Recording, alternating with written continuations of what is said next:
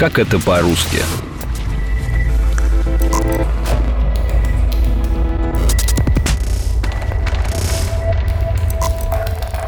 Позволь спросить, а как же любовь?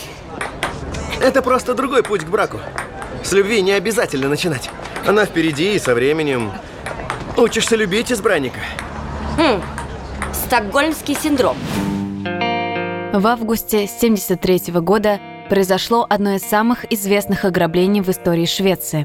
Ян Эрик Ульсон и Кларк Уловсон захватили здание кредитной компании в Стокгольме и почти неделю удерживали там нескольких заложников. Грабители заблокировали вход в здание и потребовали выкуп. 3 миллиона крон, два пистолета и автомобиль. Переговоры с преступниками к соглашению не привели, и тогда трубку передали заложнице. Она сказала полицейским – я разочарована вас. Вы сидите и торгуетесь нашей жизнью. Дайте мне, Элизабет, Кларку и второму грабителю деньги и два пистолета, как они требуют, и мы уедем. Я этого хочу, и я им доверяю. После штурма здания и последовавших за ним разбирательства и суда, заложницы даже навещали грабителя в тюрьме. Работавшие с ними психологи быстро убедились – Девушки сочувствовали преступникам и защищали их, несмотря на то, что те на протяжении шести дней насильно держали людей в заперти. Подобное явление, симпатия жертвы в отношении агрессора, получило название «Стокгольмский синдром». Привет! Вы слушаете подкаст «Как это по-русски».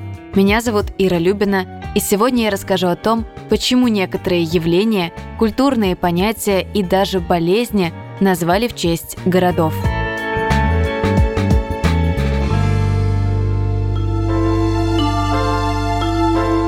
Помимо Стокгольма, названиями синдромов стали еще несколько городов. Например, в 70-е годы психиатр Хираки Ота придумал термин «парижский синдром». И хотя официальным заболеванием синдром не стал, многие действительно от него пострадали. Парижским синдромом Хираки Ота назвал своеобразный психологический шок, который испытывают японские туристы, впервые оказавшись в Париже. Клиническая картина такая – головная боль, тревожность, депрессия, иногда легкие галлюцинации. Так что выражение «увидеть Париж и умереть» гораздо ближе к реальности, чем может показаться. Просто идиотство. Самое интересное, что в Париже так никто не носит. А вы бывали в Париже? Я все лето провела в Белграде. У Нины отец работает в Югославии. Угу. Ну а в Париже-то вы были? В Париже я не была. Парижский синдром очень похож на Иерусалимский. Это психическое состояние, которое в британском журнале психиатрии описали как форму психоза, которая возникает у посещающих Иерусалим. Город, который вызывает ощущение святого, исторического и небесного – к началу 21-го столетия израильские психиатры ежегодно сообщали примерно о сотне подобных случаев. Туристы и паломники, приезжающие в Иерусалим, буквально теряли рассудок. Они были настолько потрясены присутствием божественного в городе, что в какой-то момент теряли связь с реальностью и даже начинали чувствовать какие-то божественные силы и у себя самих, воображали себя пророками или конкретными библейскими персонажами. «Это не человек! Это же Поведение страдающих от иерусалимского синдрома становилось настолько эмоциональным и безумным, что многих из них приходилось госпитализировать. Похожим эффектом обладает и другой синдром с городским названием – флорентийский. Правда, больше он запомнился под названием синдром Стендаля. Че это с папой? Может, ему спектакль не понравился? Мне кажется, у него синдром Стендаля. Чего? Синдром Стендаля – разновидность шока. Когда человек видит какое-то великое произведение искусства, оно может его ошеломить. Может случиться головокружение, потеря памяти. Человек может пасть в депрессию в конце концов. Действительно, синдром Стендаля, флорентийский синдром или гиперкультуремия – это психическое расстройство, при котором человек крайне эмоционально воспринимает какое-то произведение искусства. Свои названия синдром получил благодаря самому Стендалю и эпохе Возрождения – Однажды писатель, находясь во Флоренции, любовался фресками Джота. Это зрелище так его взволновало, что он потом записал. Я был в каком-то экстазе от мысли, что я во Флоренции, так близко к великим людям, могилы которых я видел. Поглощенный рассматриванием возвышенной красоты, я достиг точки соприкосновения своих чувств с небесными ощущениями. Все вокруг словно говорило с моей душой. Мне показалось, что иссяк источник жизни. Я шел, боясь упасть. Стендаль был не единственным, на кого так повлияло итальянское искусство Возрождения. Но сам синдром был признан психическим расстройством только в 1979 году благодаря итальянскому психиатру Грациэле Магерини. Она считала, что страдающих от флорентийского синдрома можно условно разделить на три категории. Одни испытывают тревогу, у других уже можно обнаружить аффективные симптомы, то есть сильные эмоциональные нарушения, а у третьих может даже наблюдаться параноидальный психоз. Так что флорентийский синдром или синдром Стендаля – серьезное расстройство. Видимо, искусство иногда и правда требует жертв, особенно среди самых эмоциональных туристов –